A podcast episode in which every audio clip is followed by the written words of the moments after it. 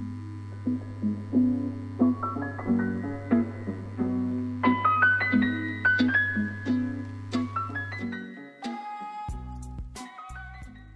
Todos y bienvenidos a el segundo episodio de la tercera temporada de No Todos Necesitan un Podcast. Ah, esta es la tercera temporada. Donde Wow, hablamos de todo año. tipo de temas, sí, y exploramos los rabbit holes del internet.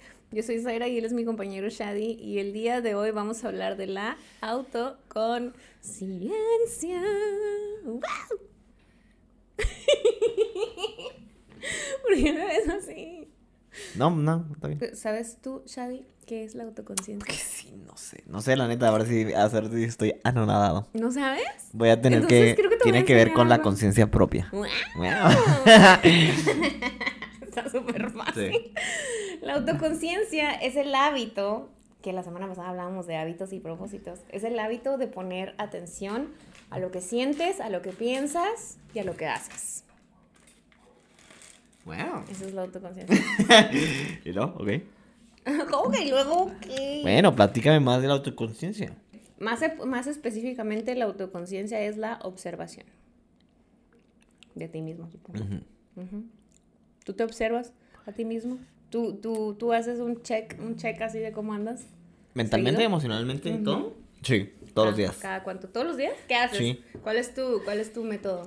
¿Cuál es mi método? Ujú. Me siento y analizo todas las cosas que he hecho y si las cosas que he hecho me están llevando a mis metas Ujú.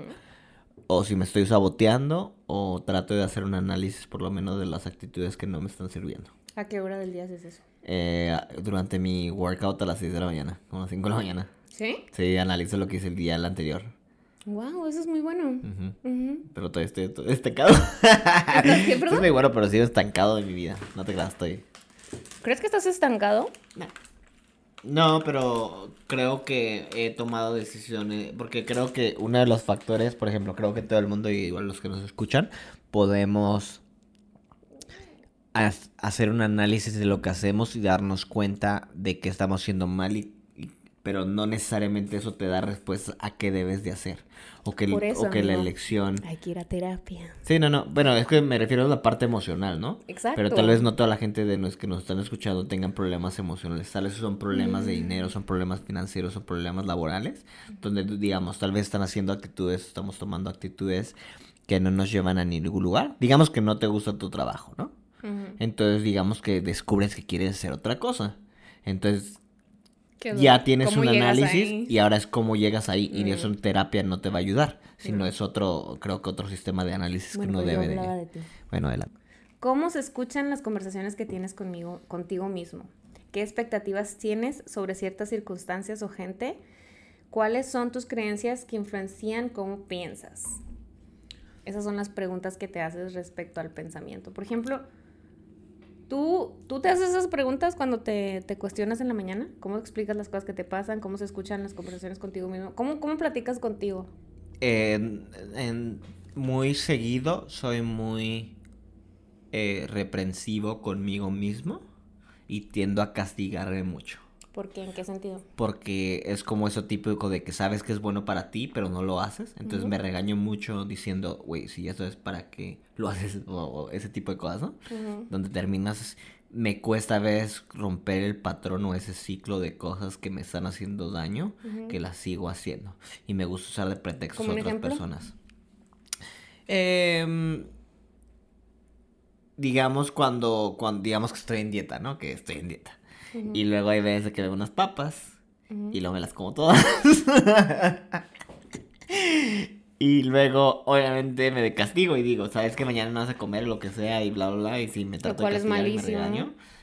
No, digo, no, o sea, voy a comer comida normal, pero no voy a comer papas, ¿no? Ujú.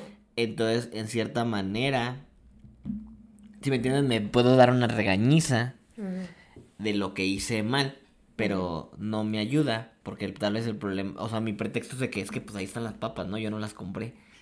Pero, pero... Y luego le echas la culpa a, la, persona, que externa, o igual como cuando digamos que yo quiero hacer dieta y luego Zaira me invita unas papas o algo así, entonces de que le echo la culpa a Zaira. Pero... Y luego siempre me dice, yo siempre... tráeme papas. Sí, yo y luego, ¿por qué me traes papas? Y yo, oh, que No, no, pues por eso estoy diciendo, me refiero de que una parte es el análisis, identificar las cosas que estás haciendo mal, pero otra cosa es de el, resolver el problema, ¿no? De tal vez no debería, no debería tenerle miedo a las papas porque las papas en sí no me hacen daño, pero debería tener, aprender a, a controlarme en el sentido de que tal vez puedo comer una sola papa. Es delicioso. Es que creo que más bien. No, el problema es que uno lo ve como castigo y lo importante. Eh, yo creo que cuando, cuando te, te, te prohíbes hacer ciertas cosas lo hace más atractivo. Y siento que ahí es donde está el problema. Porque, por ejemplo, yo cuando. Yo no me prohíbo nada. Yo siempre como lo que se me da la gana, pero porque pues yo tengo un background de, de trastorno alimenticio que no me permite darme el lujo de decir, me voy a poner a dieta rigurosa porque no puedo. Y eso es algo lo que yo ya, ya llegué a términos de que yo no me voy a poner nunca una dieta rigurosa y si se me antoja un pedazo de pastel me lo voy a comer. Em, Porque para mí es malísimo. Entonces creo que también eso le pasa a la gente normal, ¿no? Entre más digas, no voy a comer ya chocolate o no voy a comer pan porque me engorda, más te antoja. O no voy a comer papas y lo más se te antoja. Yo, todas las cosas las puedo dejar. O sea, no tengo como un, bien, un sweet tooth que me Pero es que tú eres una cosa excepcional porque eso créeme que no le pasa a cualquiera. No, yo pero digo que mis problemas son las cosas saladas como las papas. Es sí, es, ah, bueno, sí, mi, mi, mi pecado. Y te digo de que bueno, hablando del tema, volviendo al tema de que me dices qué hago cuando soy conmigo mismo y hago ese análisis, me regaño y me, y me, y me, soy obsesivo compulsivo. Entonces, obviamente el hecho de que no pueda controlar mi adicción, no quiero decir mi adicción a las papas. Te da la malilla, quiero papas. No, o sea, el hecho de que no puedo, o sea, si me entiendes que es algo como que, y, y entiendo que hay muchas veces, y digamos, esto ya es punto de aparte y no sé qué venga con el tema, pero el hecho de que uno debe, debe permitirse ciertos gustos, no con exceso, pero creo que eso ayuda a uno a veces impulsarlo, mantenerlo como que la mayor parte del tiempo en la línea. Sí, también estoy de acuerdo con eso. En tus emociones, ¿qué también entiendes tus cambios de humor y tus emociones? Pues quiero decir un 100%, ¿no? Me refiero, obviamente cuando me enojo o algo, es que, mira, honestamente siempre he tratado de hacer eso y no estoy diciendo como que fue de la noche a la mañana, pero el hecho de que, perdón. bueno, ok, vamos. Eh, creo que es difícil de tratar, pero siento que ha habido muchas veces, o cuando uno es más joven, o cuando uno es más ignorante, lo que sea, muchas veces uno tiene miedo, tiene miedo a cuestionar cierto tipo de cosas que pasan en la mente de uno. Por ejemplo, enojos o algo de que, que digamos que eres niño, todos los traumas que uno tiene, y creo que eso tiene que ver, que uno tiene que, llega al punto donde uno tiene que enfrentarlos. Sí, a mí me, a mí me pasó... Cuando empecé a ir a terapia para mí fue difícil como que, bueno, no es que fuera difícil, pero es difícil cuando te llegan con todas las cosas que estás haciéndote a ti misma para sabotearte y lo dicen, ah, ¿quién es tú? Como los memes esos de quién es tú quién esta es la persona que te está haciendo que, te que todo te salga mal y lo hace. Y le hace el güey en el espejo. Sí. me gusta ese meme. Sí, así, así hace cuenta que me sucedió eso cuando yo fui a terapia, fue así. Bueno, una, en una de las partes, ¿no? Así como que porque no quieres avanzar, porque tú no quieres avanzar. O sea, tú, tú misma estás poniéndote en situaciones que te reiteran ese pensamiento que tú tienes sobre ti misma, entonces por eso sigues, o sea, como que volviendo a los mismos ciclos y, y con diferentes personas, pero haciendo lo mismo. Sí. Entonces es difícil como que autoanalizarte y decir, ay, caray, o sea, yo soy la, la que está saboteando todo mi proceso de crecimiento y, y, pues es duro, ¿no? Como es lo que te digo de que, por ejemplo, no es que yo supiera y que fuera un experto o algo, pero cuando me preguntas es que creo que ya uno, uno tiene que pasar por eso donde te das cuenta de que muchos de los problemas que tienes en tu vida son por ti, son por ti y, es, y es algo... Por miedo, porque el, el humano está acostumbrado, o sea, ya conoces qué te va a pasar si te quedas ahí. Pues no es por, mira, puede ser muchas veces por miedo, puede ser también luego a uno cuando, cuando estás en la crianza que no den las herramientas necesarias y que también tengas una, digamos, algo disfuncional en tu familia o algo que no te ayude a avanzar. Pero creo que una vez que entiendas eso, pero es que es dificilísimo que salgas de una crianza sin algún trauma, o sea... No, definitivamente, pero me refiero, creo que alcanzas cierta edad donde tienes que aceptar, por ejemplo, que hay cosas negativas en tu vida y que hay... Y, creo que sí, o por lo menos puedes aceptarla y perdonarte y en cierta forma... Es lo que te digo, porque a mí, y no creas que no hay temas, por ejemplo, que toco, que pienso o algo, que me da miedo abordar. O sea, definitivamente hay cosas que me dan miedo abordar. eh, porque todavía hay esa parte insegura dentro de mí, ¿no? Pero creo que la mayoría de los casos donde digo... Terapia. No, yo, no, no, no estoy diciendo que no, no estoy diciendo en contra de eso, y, pero eso, pero, pero creo que es importante dar ese primer paso. Entonces, donde no tienes miedo a cuestionarte por qué piensas de cierta manera y como que indagar en ese punto donde tal vez para mucha gente es sensible o para ti es sensible, pero seguir dando y entender. Y creo que es padre cuando, cuando, y creo que hemos hablado muchas veces tú y yo en lo personal, digo, fuera del podcast, donde hemos tocado un, un tema donde digamos que tal vez tienes miedo a indagar tú mismo por cosas de que tienes miedo a qué vas a destapar. Supongo que, que, que son cosas, hay cosas muy fuertes que solamente tú sabes cuándo vas a estar listo para, para abordar y en qué situación y con quién. O sea, es importante también que no, que te sientas cómodo sacando esas cosas y, y que, que, todo, que te sientas seguro también, más que nada. O sea, de que en, el lugar en el que... sí, creo que es algo que necesitas sentirte arropado porque luego también el problema es como la gente que hay gente, no quiero decir débiles de espíritu, porque eso me hace muy juzgón, digo, pero hay gente como que ciertas verdades que tienen dentro que no se aceptan, que les cuesta trabajo entender y al aceptarlos su, sienten, porque creo que muchas veces no es verdad, que su mundo se va a desmoronar. Mm, puede ser, sí. Bueno, es que, por ejemplo, yo creo que, que hay cosas... ¿Cómo lo puedo decir? Yo, por ejemplo, en lo personal, yo, yo con, mi, con mi psicóloga, yo saco toda y mi psicóloga es para mí mi, mi, cobija, ¿no? O sea, yo con ella voy y ella me da las herramientas para como que luchar con las cosas, los demonios que yo traigo adentro, por así decirlo, ¿no? O sea, yo voy, le les cubo mis demonios y ella me dice cómo, cómo pegarles, o sea, y cómo combatirlos y cómo matarlos. Y es un proceso largo, es un proceso duro, es un proceso de aprendizaje. Y, y, y ahora sí que no te puedes es como los propósitos de año nuevo, ¿no? No te los puedes echar todos encima porque no vas a poder.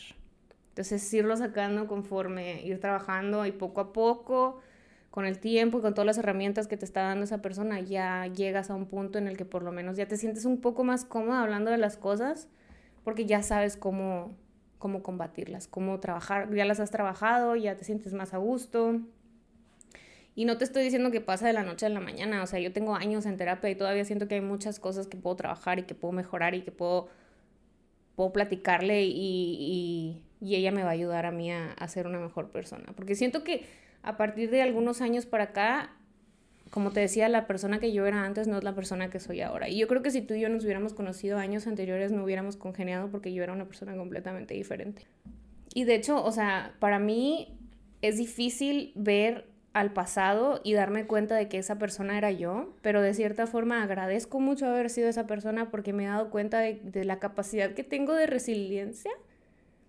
¿Sí? No sé, voy a decir resilience, pero entiendo la palabra, pero no sé si se dice en español. Soy una persona realmente muy resiliente y soy una persona que ha, dado un giro completamente a, a, su vida y que ha logrado muchísimo de sentirse completamente vacía y y triste y derrotada, por decirlo así, a, ser la persona que soy ahora, que, me quiero, me aprecio y siento que, he logrado bastante. Entonces, eso a mí, en el, sentido de las emociones y de, auto, de la autoconciencia, para mí eso fue un parteaguas bien cañón, el, empezar a ir a terapia, el empezar a conocerme y el empezar a dejar de castigarme por ser quien era. Porque estaba tan perdida y no sabía realmente quién era, o sea, no sabía realmente quién, quién era Zaira. Y parte de eso se lo atribuyo a que pasé la mayor parte de mi adolescencia cuando empezaron a salir los rasgos del TDA que no me atendí, porque nadie sabía que tenía TDA.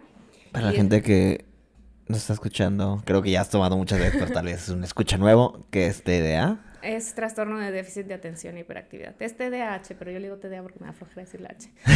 es como que otra vez abrir la boca más. sí. Este, fue a raíz de que, de que a los 15 años, porque fue, fue cuando yo empecé a notar un cambio en mí. Cuando yo empecé a darme cuenta como que no congeniaba con nadie y no sabía quién era. Entonces yo, mi vida, mi vida estaba fuera de control, o sea, yo realmente no me sentía bien conmigo misma empecé a, castigarme mucho, te digo, empecé con los trastornos alimenticios, con la depresión, con la ansiedad, o, o sea, me iba mal, me iba mal en todo y, y me trataba yo muy mal. Entonces para mí fue realmente lo que me ayudó a ser más autoconsciente y a, y a empezar a, a, trabajar conmigo y a quererme fue eso, fue el conocer a Lupis, que Lupis es... Lupis me salvó la vida, o sea, neta, yo a ella le agradezco que, que me haya escuchado y que me haya sabido como que, porque fui con muchas terapeutas antes que nomás no me hallaba. Y así va a ser, si algún día tú quieres ir a terapia, vas a encontrarte con muchas terapeutas y no te quedes con la primera si no te gusta, o sea, hay muchas opciones y vas a encontrar a alguien que realmente te escuche y te dé esas herramientas que tú necesitas. Una vez ir con alguien con la que crees un, un, vínculo también. Un vínculo, porque creo que también eso hay, hay cierto, como que dicen, como que rapport entre, entre, ¿cuál es la palabra para paciente y terapeuta? Entonces, bueno, creo que también dicen normalmente que cuando está alguien en terapia, que el, paciente le está dando al mismo tiempo terapia al, al terapeuta. Y hubo una, una de las terapeutas con las que fui al principio, me gustaba más o menos, porque siempre me daba historia, me daba cuentos para leer. Y me gustaban los cuentos porque tenían que ver siempre con algo que yo le platicaba en la terapia. Y se me hacía padre. Pero de alguna forma para mí no era suficiente eso de los cuentos. O sea, estaba entretenido porque leía cuentos muy padres y, y, y todo, pero al final de cuentas no fue para mí. Y no sé cómo, por arte de magia, un día que te estaba en una crisis horrible, que no podía parar de llorar, le, le puse, puse en Instagram, de hecho, recomiéndenme psicólogas. Y una amiga me recomendó a Lupis y fui con ella y fui a vomitarle así todas mis emociones, así literal llegué y fue a vomitarle todo, lloré y no la volví a ver en dos años.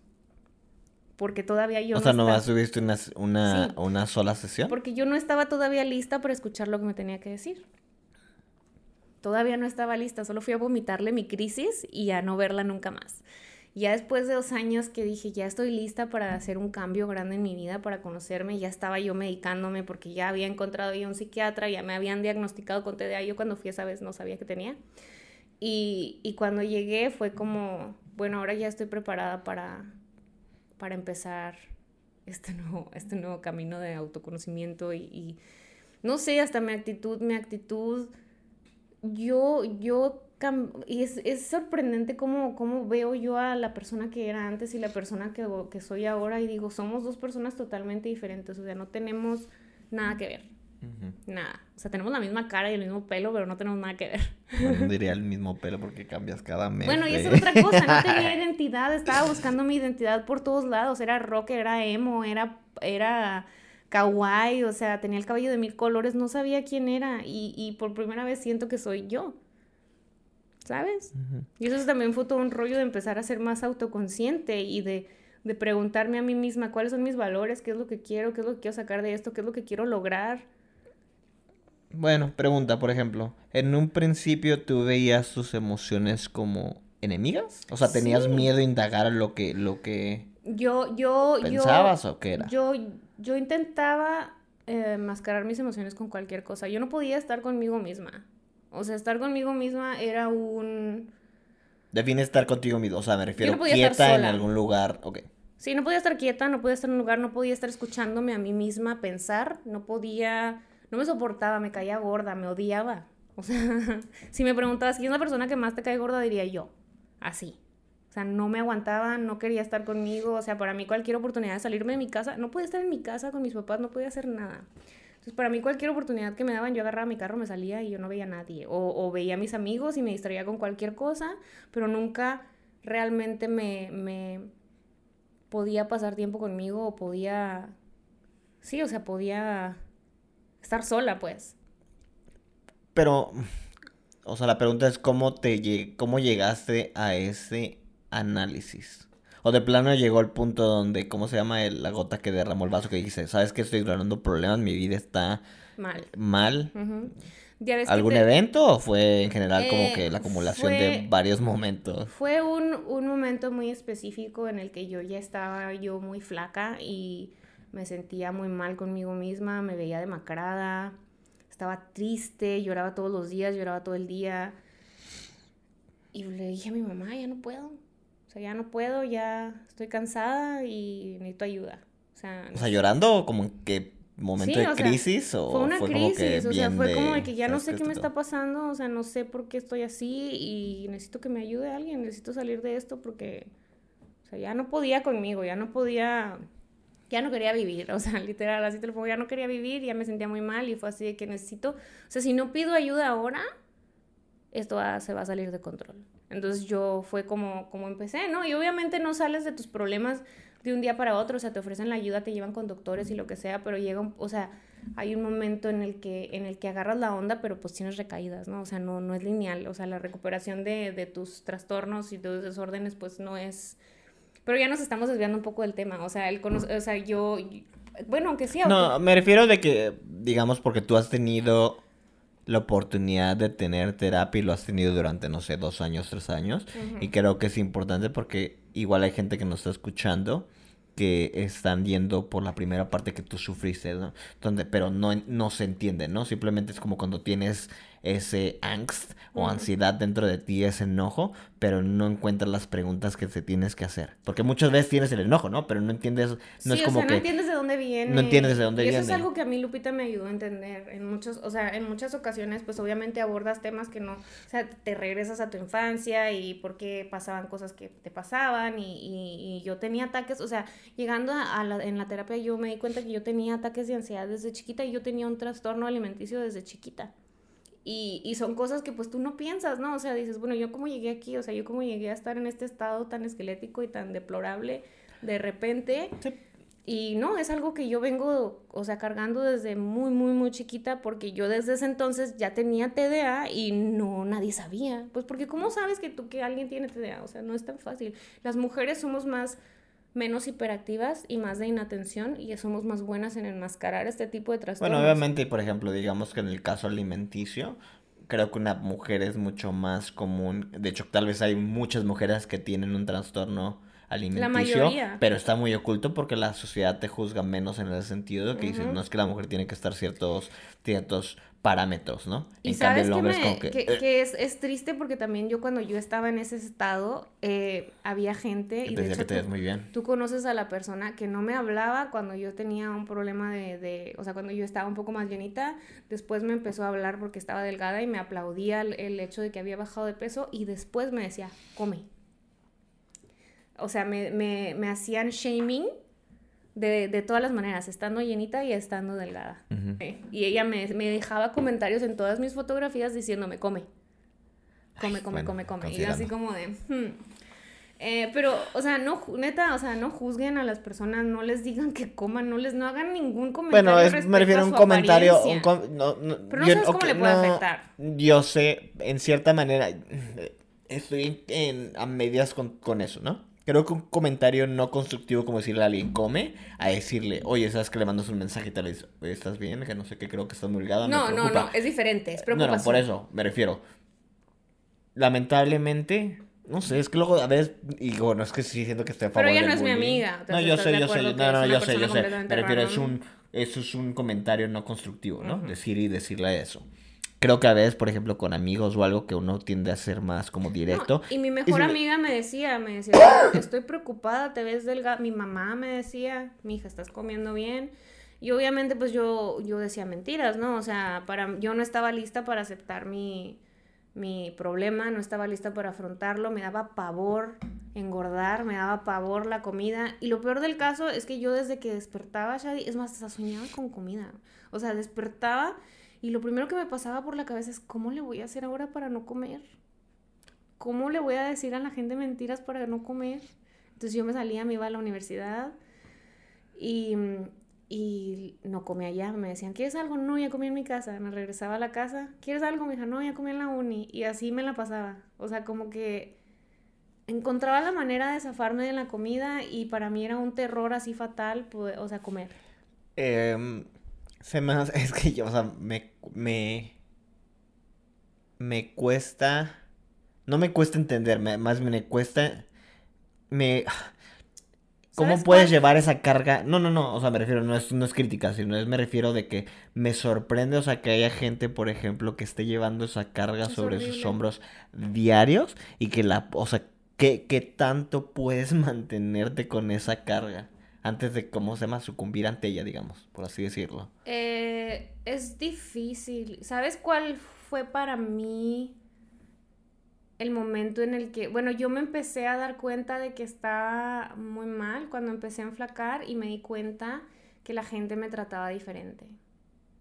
No es... O sea, me refiero cuando bajaste más de peso. Bajé de peso la primera vez porque me puso a dieta mi mamá en una ocasión y, y empecé como que a tener atención de los chavitos. Pero eso fue antes y ahí no estaba, ahí no tenía ningún, bueno, tenía un desorden alimenticio porque comía como por ansiedad. Pero después de esa vez, o sea, yo me di cuenta que tenía más pegue, que los chavos me hacían caso, que tenía más amigas, que no me, no me, no me hacían bullying porque estaba chovis. Este, entonces yo volví a subir de peso y en la universidad volví a bajar y otra vez lo mismo. Entonces ya para mantener ese peso, no me acuerdo ni porque creo que me enfermé, una cosa así, me intoxiqué. Y... ¿Del colo? No, no, no, me intoxiqué con, con sushi. Entonces adelgacé mucho porque me puse súper mal y empecé a ver ese cambio. Entonces, como para mantener eso, yo empecé pues a abusar de eso, ¿no? O sea, como que empezar a dejar, a dejar En, de en retrospectiva, ¿crees que mucho, digamos que la atención o o que, que recibiste o algo tenía tiene que verdaderamente ver con tu o con tu peso en ese momento o crees que mucho más bien tiene que ver con la seguridad que, que porque supongo que te empiezas a sentir mejor contigo mismo y ser más abierta tal vez a relaciones, amistades. No, porque yo tu, yo tenía, o sea, yo llegué a tener novios cuando estaba gordita y, y todo bien. Pero pero era diferente la atención que me daban los hombres cuando estaba delgada. y, yo siempre me vestí igual, siempre fui muy, o sea, siempre fui muy, muy out there. O sea, siempre fui muy extravagante. Desde muy chavita fui muy extravagante y me gustaba lucirme. Inclusive cuando estaba gordita, o sea, traía el cabello de colores y me vestía exótica y me gustaba traer muchos colores y medias de red y falditas. O sea, era, era muy, me gustaba expresarme a través de mi ropa, siempre me había gustado expresarme. Y siempre fui muy extrovertida. Entonces, mi actitud y, yo creo, creo que cambiara, pero la atención que recibía cambió mucho. Y sí lo atribuyo a que la sociedad acepta más a la gente que está. O sea, me refiero, bueno, para, por lo menos para ti fue un, un push a seguir con esas actitudes que tal vez no eran enteramente sanas. Ajá. Sí, sí, definitivamente. Definitivamente siento que eso fue algo que, que me, que me alimentó esas ganas de seguirme destruyendo. No, vamos a me refiero de que alguna de las cosas de que habíamos dicho, por ejemplo, para la gente de que si tal vez tú tuviste algún algún evento que fuera como detonante para ver cuál era que tu patrón de comportamiento era negativo. O sea, que te estabas autos, autosaboteando o destruyendo. Creo que a partir de que empecé yo a destruirme, empecé a tener relaciones, mis relaciones eran más tóxicas. Sí, o sea, como que en cierta, bueno, eso tiene sentido, creo yo, que digas que tan, o sea, te dejas de tener respeto propio y por lo mismo es lo que proyectas, ¿no? Tal vez en otra Es lo que buscas, como esa desaprobación que, tú tienes por ti misma. Como justificarte el hecho de que te sientas menos que alguien te lo haga sentir. Ajá, exacto. Para entonces, en cierta ah, forma cierto, retroalimentarte de, sí, es que estoy haciendo las cosas mal. Ajá. Justamente, y eso es algo que yo trabajé en terapia porque le decía yo a, a, Lupis, de que es que ¿por qué yo iba con mi actitud de Martín? Es que ¿por qué siempre ando con vatos bien feos que me tratan mal? Pues porque es lo que buscas, o sea, te estás tratando de, de que te justificar que tú no eres suficiente con alguien que no te va a dar lo que te mereces, o sea, buscas a personas que no están enteramente disponibles porque para ti es como esa sensación de no soy, no soy suficiente, entonces no, por eso no me acepta la persona, ¿no? O sea, o por eso me ponen los cuernos, porque pues todos me pusieron los cuernos siempre. O sea, después de ahí yo no tuve una relación en donde no me pusieron los cuernos. Y no era de que una vez y, y ya, o sea, era de que varias veces. Eso es raro, ¿no? Como uno termina ajustando, o sea, más bien escogiendo, digamos, en el caso de relaciones, relaciones que reflejen cómo tú te sientes contigo mismo.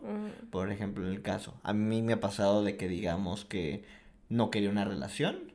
Entonces el buscar relaciones con personas que no están disponibles, pero yo saboteándome sabiendo que no estaban así, pero era mi pretexto como que porque yo no quería tener una relación. No sé si me explico.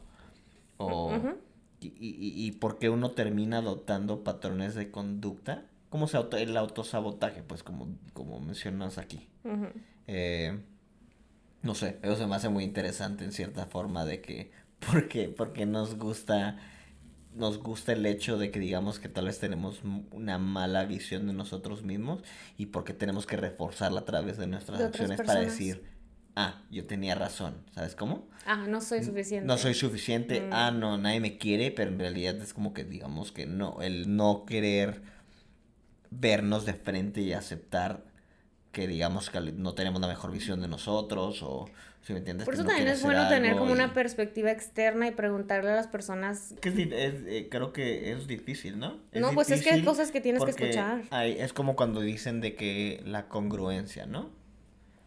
Y hemos, no me acuerdo si hemos tocado esto del tema en otro podcast, pero por ejemplo, ser congruente con uno mismo que creo que es lo más importante. Ujú. Donde tal vez uno tiene una visión, o yo tengo una visión de cómo me veo, Ujú. Y luego de que no va concorde a lo que los demás ven. Entonces no importa, ¿no? Creo que, por ejemplo, ahora que Pues por estamos... eso esto también es lo mismo, ser autoconsciente. Sí, pero ahora, por ejemplo, que estamos en la época donde digamos que la gente es más respetuosa de lo que uno piense y, y no es crítica, ¿no? Yo- te he tomado muchas veces de que es mi preocupación, por ejemplo, donde la gente es más inclusiva, donde la gente puede decir lo que quiera y si tú te sientes que eres un coche o no eres un coche, lo que sea, la gente tiene que respetarlo. Creo que eso no ayuda en el análisis de uno mismo. Porque creo que es muchas veces, por ejemplo, y hemos, creo que no me acuerdo dónde hablé en esto, pero voy a darte el ejemplo de los niños que son psicópatas o que presentan actitudes psicópatas. Una de las cosas que dicen, porque primero dices, cuando ves un niño psicópata, ¿qué es lo que pidas? No, pues aíslalo, ¿no? Pero dicen, no, lo que, lo que, lo que indica la terapia es, que, lo tienes... que ponerlo en, en situaciones con más gente para que aprenda a ser como los demás. Exactamente, porque la gente te juzga y obviamente cuando empiezas a tener, ¿cómo se llama? Actitudes psicópatas que tiendes, tienes a, a que, a que te aíslen. Entonces lo que hacen es que te hacen más social y que en cierta manera refines a- a- actitudes psicópatas de manera que puedas funcionar en la sociedad. Y cuando quitamos eso, la parte de juzgar de la sociedad, que quitamos la parte de juzgar de la sociedad, de que tenemos a la gente que tiene ciertas actitudes que piensan que estén bien. Creo que el juzgar eh, o ser juzgado en cierta manera Que te den como un pueda- compás moral.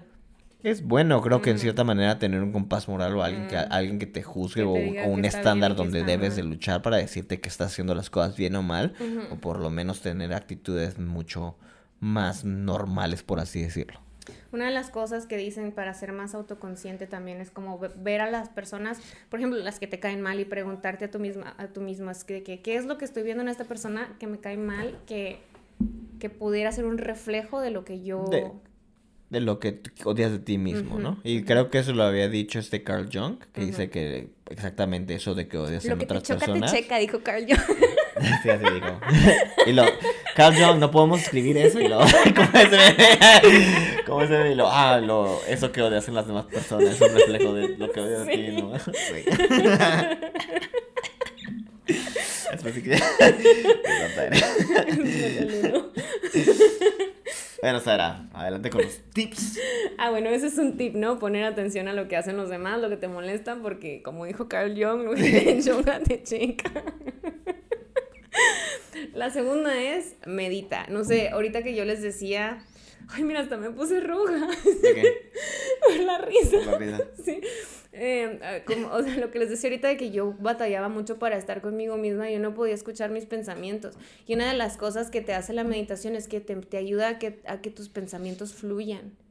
O sea, flu o sea, una de las cosas que te dice la gente es que es que yo no puedo meditar, güey, porque neta, o sea, no puedo dejar de pensar. No se trata de eso. o sea, Ma- más bien es que creo que hay una idea, tal vez deberíamos hacer un podcast acerca de la meditación, pero creo que hay una idea errónea de que es meditar. No es sentarte y hacerte... "Am", eso no es meditar.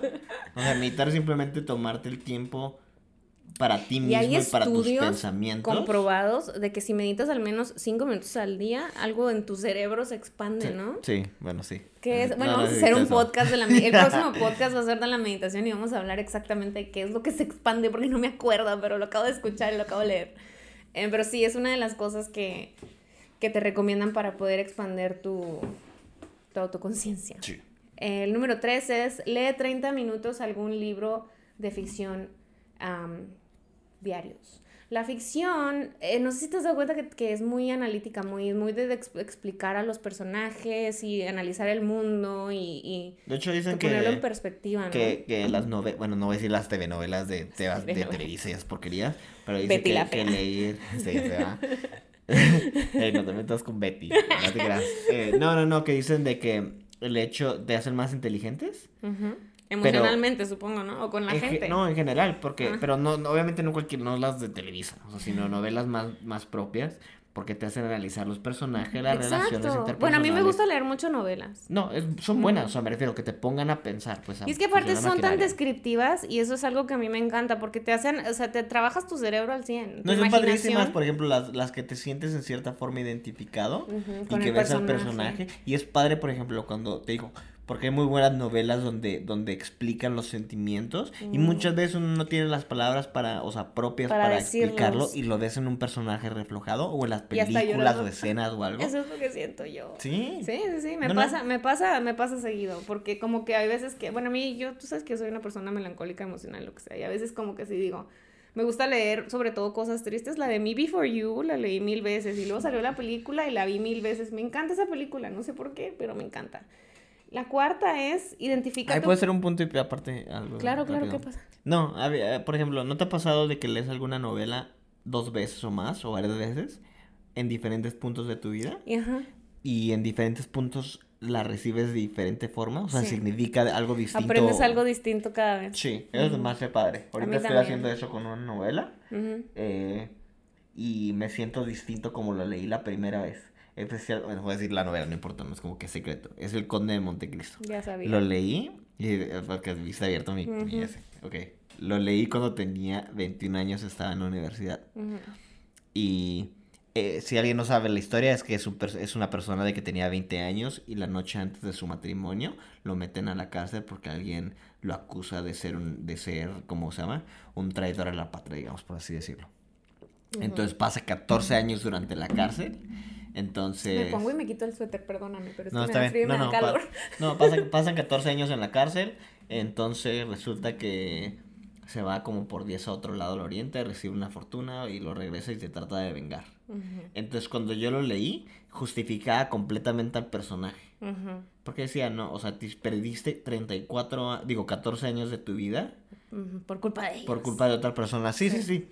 Y te digo que amasó una fortuna y se vengó y bla, bla.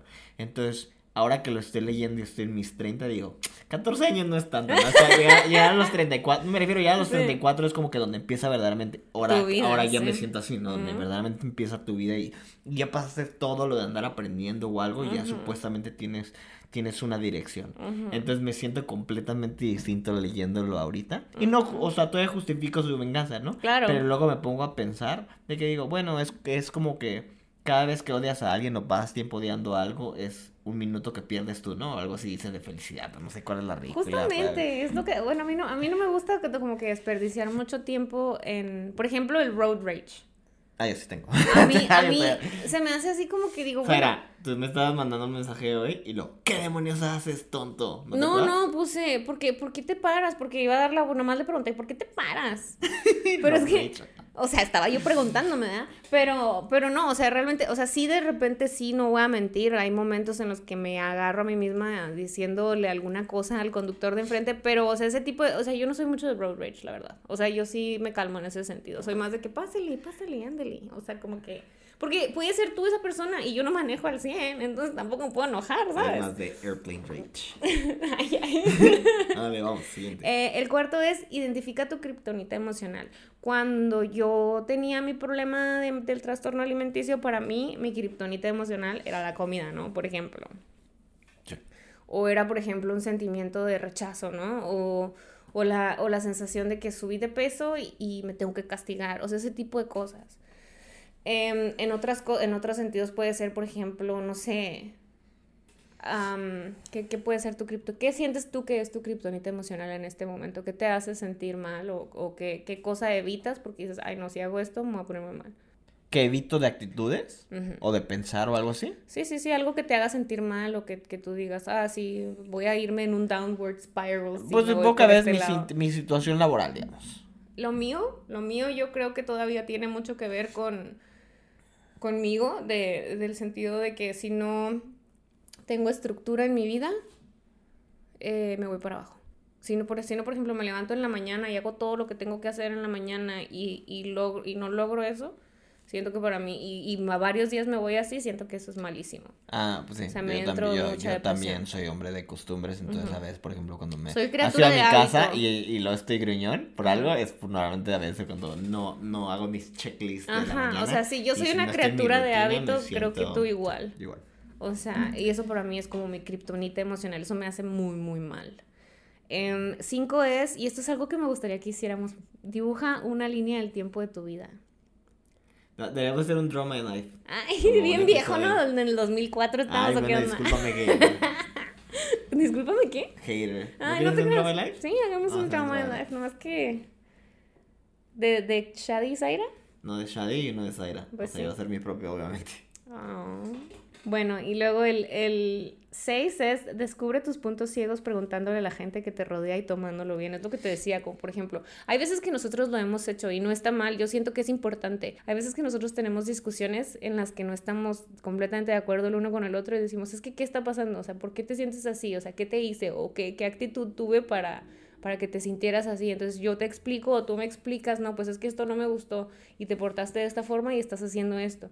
Y dices, bueno, a lo mejor en el momento como que te ofendes, pero es bueno, porque por Ah, no, ejemplo ha habido cosas... uno, uno no puede enojarse cuando no está tratando de resolver las cosas No, o y- hacer las cosas más amenas para ambos. Y ha habido momentos en los que yo digo, ah, o sea, me duele que me digas las cosas, pero yo cambio mi actitud completamente y, trato de no volverlo Es, a hacer. es rari- es rarísimo eso, me refiero. Ahora que estoy un adulto Ujú. y supuestamente tengo, tengo relaciones más sanas con todas las personas, supuestamente digo, porque hay gente... Tóxicos. No, hay gente tóxica, hay gente que de plano que No, no que no pueda, aprende. Sí, que no va a terapia. Eh, y, y es una de las cosas que más me sorprende de- el pensar de que digo, ¿por qué no está, no está haciendo Esto antes. esto con la gente donde hablas? Y ser maduro, simplemente decir lo que no quieres y lo que quieres y lo que aceptas y no aceptas una persona, ¿no? Poner tú uno y siempre es lo que te digo, Límites. límites. Y a la gente le cuesta mucho poner límites porque siente No están cierta manera acostumbrados. Que y los siente van a que, dejar. y siente que están defraudados. Ajá, exactamente. Como que uno tiene que ceder para que la otra persona te quiera. Y eso Sí. nunca es, nunca Y eso es lo- algo que yo, yo toda mi vida he hecho, a lo- bueno, yo he hecho a lo largo de toda mi vida. O sea, yo soy una persona que, que le tiene pavor al rechazo, me da miedísimo. Me... Bueno, yo creo que a nadie le gusta caerle mal a nadie, pero yo creo que yo soy un extremo muy, muy extremo de eso, en donde me da realmente mucho miedo y siento que todo el mundo me va a abandonar. Entonces, para mí siempre ha sido muy difícil decir que no. O, o poner límites, o decir, es que esto no me gusta, entonces yo mejor me alejo. O, o ese tipo de cosas de que, por ejemplo, si estoy en una relación con alguien y algo a mí no me gusta, yo lo acepto, o bueno, lo aceptaba antes y no me iba, porque pues, ¿por qué me iba? No, porque ya no iba a estar sola, o sea, ese tipo de cosas. Entonces ahora ya no me da pavor estar sola, me amo y me gusta estar conmigo y creo que ya no estoy en esa situación en la que yo aceptaría que me trataran de una manera en la que no estoy de acuerdo que me traten. Incluso cuando yo siento que alguien me está tratando mal, yo soy de esas personas que te voy y te digo, hey, pídeme perdón, o, o trátame bien. Sara dice o-. Sí, sí, sí. O sea, porque, oye, te portaste mal conmigo y me gritaste. No, me tú dices, oye, esto". pídeme perdón. Sí. O sea, porque. Y, y le, y le hago ver a la persona lo que me hizo. Porque a veces la gente no se da cuenta de que te trata de cierta forma o es grosera y tú dices, mira, me hiciste esto y esto y esto y no voy a aceptarlo. O sea, yo necesito que me pidas una disculpa para estar a gusto. Y ya, voy y se las pido porque para mí es importante también hacer a ver a las personas cuando yo no me siento feliz. Es importante que ahora lo hago y les digo, oye, me trataste mal o esto no me gustó y cámbialo o bye, me voy de aquí si no quieres verme. O sea, bye, ¿sabes? El otro es ¿Qué punto es? el 7 es el que sigue. Viaja un poco, microviajes, es lo que te decía de que salgas de tu zona de confort y, y, y explores cómo eres tú en, en ambientes diferentes. No, no sé si esté necesariamente relacionado, pero también creo que mucho tiene que... Hay gente que acepta ciertas actitudes o ciertas condiciones que tienen en la vida por ignorancia. Porque no saben que hay algo mejor o puede ser mejor o existe otra solución o algo. Y creo que muchas de las cosas que te ayudan en la vida es hablar con gente y expandir tu mundo en el sentido de que viajar, conocer, hablar y lo porque creo que te da Tus círculos sociales también. más conocimiento nunca puede ser dañino, la verdad. Porque pues hay un mundo gigante allá afuera y, y todos tenemos opiniones diferentes, todos somos súper diferentes y hay que aprender de los demás, porque eso pues solamente te va a ayudar a nutrirte y a ser mejor. Eh, la 8 es aprende algo nuevo. Una nueva, un nuevo skill. Cuando aprendes algo nuevo. Es explained. ¿Eh? Que sí es explicándolo, ¿no? Sí, sí, pues cuando aprendes, cuando entras a una nueva actividad, por ejemplo, cuando quieres aprender a tocar el ukulele, tu mente es lo más flexible, o quieres aprender un idioma, ¿no? Entras como, como cuando eres niño, que no sabes nada y, y tu mente es lo más flexible porque quieres aprender. Entonces, o sea, obviamente vas a, vas a cambiar tu perspectiva y vas a ser más flexible y eso es bueno. El 9 es identificar las distorsiones cognitivas. Son pensamientos erróneos que tenemos de nosotros mismos y lo que nos rodea. Generalmente nos llevan a emociones dolorosas o cambios de humor. Una de las cosas que yo relaciono con esto es la imagen distorsionada que tenía de mí misma del espejo. Yo en esos momentos, y esto es algo que te va a sonar muy sorprendente, porque yo lo creo, yo lo veo y me suena sorprendente, yo en esos momentos me veía y me veía gordísima en el espejo. O sea, yo me veía como una ballena. Y veo las fotos de esa época y estaba hecha un palo. Y o sea, dices, wow, o sea, cómo fregados yo en ese momento me sentía o me veía de cierta forma que realmente no me daba cuenta de lo que me estaba haciendo. Sí, y lo, bueno, no sé. Creo que contra eso también, aparte de obviamente el trabajo personal que uno tiene que hacer, también creo que es siempre saludable rodearte de gente que te quiere, que te aprecia, que está dispuesto a decirte. Es como dirías que decir siempre la frase de que los verdaderos amigos son los que dicen cuando. No, estás regando. No, que cuando tiene, o sea, que tiene cuando está sucio la cara, lo que sea. Ah, cuando tienes un brócoli en el diente. bueno, sí, en pocas palabras. No, eso creo que, creo que también el hecho de que, eh, porque muchas veces uno tiene, tiene se, oculta dentro de una máscara en cierta manera, donde dices, no quiero disgustar a la gente o quiero que pienses que soy el mejor amigo. Eh, sí, ese tipo de cosas, ¿no? Como de que dices algo, o qué tonta soy, y, pues obviamente son cosas, son pensamientos negativos que tienes de ti mismo que no son verdad. Entonces hay que identificarlos, decir, oye, no es cierto, yo no soy tonta, soy una persona moderadamente inteligente. no, pero que me refiero a que te ayude en el sentido de que, bueno, es una tontería, pero pues tampoco te pero no, eres tonta, Tienes muchas buenas cualidades. Vamos a tratar de resolver esto. La 10 y la última es, haz tiempo para aclarar tus valores. ¿Qué tan seguido haces tiempo para deliberadamente considerar tus valores y tus ideales? ¿Por qué estoy aquí? ¿Qué quiero hacer? ¿Qué me llena? ¿Y qué, de qué estoy realmente orgulloso? Hazlo por 30, 30 minutos al día. Digo, 30 minutos una vez al mes. Eso... Y creo que eso es poco, ¿no? Digo, no necesariamente tienes que agarrarlo y hacerlo una... Creo que es algo que puedes dar. El, es como dice el practicar... Eh, el agradecimiento.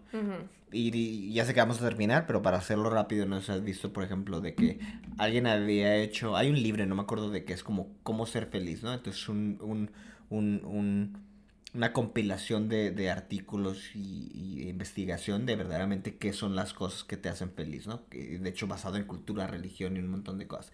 Entonces una de las cosas es el practicar agradecimiento, que dice que la gente, o sea, es mucho más fácil ser feliz cuando practicas y te agradeces y te y, y, por todas las cosas buenas, no puede ser algo tan tonto o algo así, pero por lo menos que es que es bueno reconocer las cosas buenas que tienes en la vida y que no todo es malo. Y creo que hacerlo, no necesariamente tienes que hacerlo 30 minutos al día, ¿no? Tú les puedes hacerlo 2 minutos diarios. No, 30 minutos al mes, dice. Ah, 30 minutos al mes, perdón. Una vez al mes. O hacerlo 2 minutos diarios o durante tu meditación. O, o, ponerle una intención a tu, a tu, a tu día, ¿no? Por ejemplo, hoy, hoy, este, ¿qué quiero lograr hoy?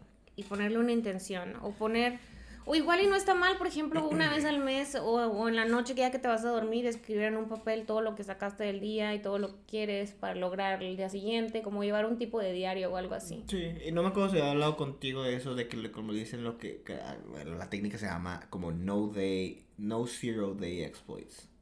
Entonces la idea de que siempre, que todos los días hagas una, una cosa, no importa si un, leas una página. Ponerle intención a algo no, hacer una intención, pero que te lleve a tus metas.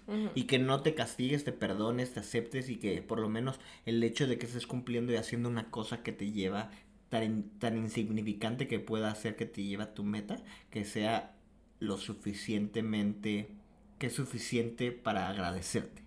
Entonces, que las buenas intenciones y los buenos deseos para ti sirven como base para seguir fomentando ese tipo de actitudes que el rechazo y el castigo y eso que terminan haciéndote menos motivado. Te alejan de, tu, de tu meta final. Y creo que, bueno, sí.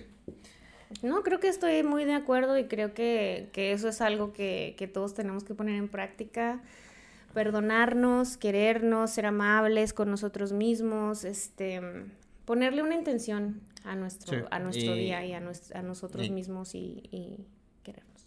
Sí, y creo que es un buen inicio, o más bien es algo bueno para pensar ahora que iniciamos año, y, y creo que todos iniciamos siempre el año con, con muchas ganas y buenas intenciones. Hagan su vision board, hagan, hagan planes, metas, impúlsense ustedes mismos a ser mejores cada día y Sí, y antes de despedirnos vamos a invitarlos otra vez a que vean nuestro podcast de los, de los hábitos atómicos. vean ese podcast y los- acuérdense Y el otro que hemos hecho también de... el de los propósitos. el de los propósitos. Y, Y sí, pues les agradecemos mucho que hayan pasado esta hora con nosotros, o estos 30 minutos, o estos 20 Exacto. minutos, no sé cuánto va a ser, pero les agradecemos muchísimo que hayan estado aquí con nosotros. Esperamos que les haya gustado mucho. Si tienen ahí una chancita, píquenle seguir en Spotify y Denos un like, déjenos un comentario, Sí. síganos en Spotify, En YouTube. en YouTube, en Instagram, ya tenemos Discord, creo que los links están en la descripción. Sí, en Instagram somos ese pontón Shadi y yo soy Zairolina para que nos busquen Y, y, pueden buscarnos en Shadi Zaira hacen cosas también. también todos los links van a estar abajo. Los queremos mucho, gracias por escucharnos, nos vemos la próxima semana.